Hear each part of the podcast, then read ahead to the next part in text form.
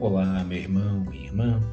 Hoje, terça-feira, dia 1 de setembro de 2020, dando continuidade à série de podcasts, estamos na temporada Jaime e Judith Camp, carinhosamente como chamamos essa primeira temporada, e nesta oportunidade abordaremos o, a introdução ao livro de Neemias.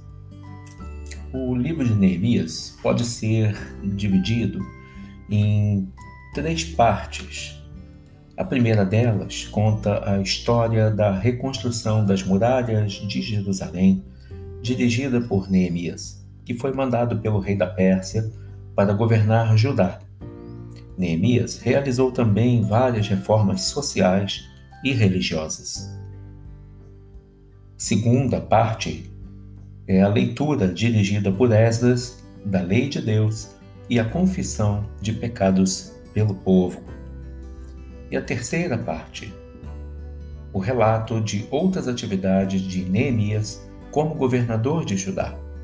Neemias sempre dependeu de Deus e foi um homem de oração. A fim de compreendermos didaticamente o livro, podemos subdividi-lo em quatro grandes áreas. A primeira delas, Neemias volta para Jerusalém. Isso está até expresso até o capítulo 2. Do capítulo 3 ao capítulo 7, a, a reconstrução das muralhas de Jerusalém do capítulo 8 até o capítulo 10, a leitura da lei e a renovação da aliança. E do capítulo 11 até o final do livro, outras atividades de Neemias.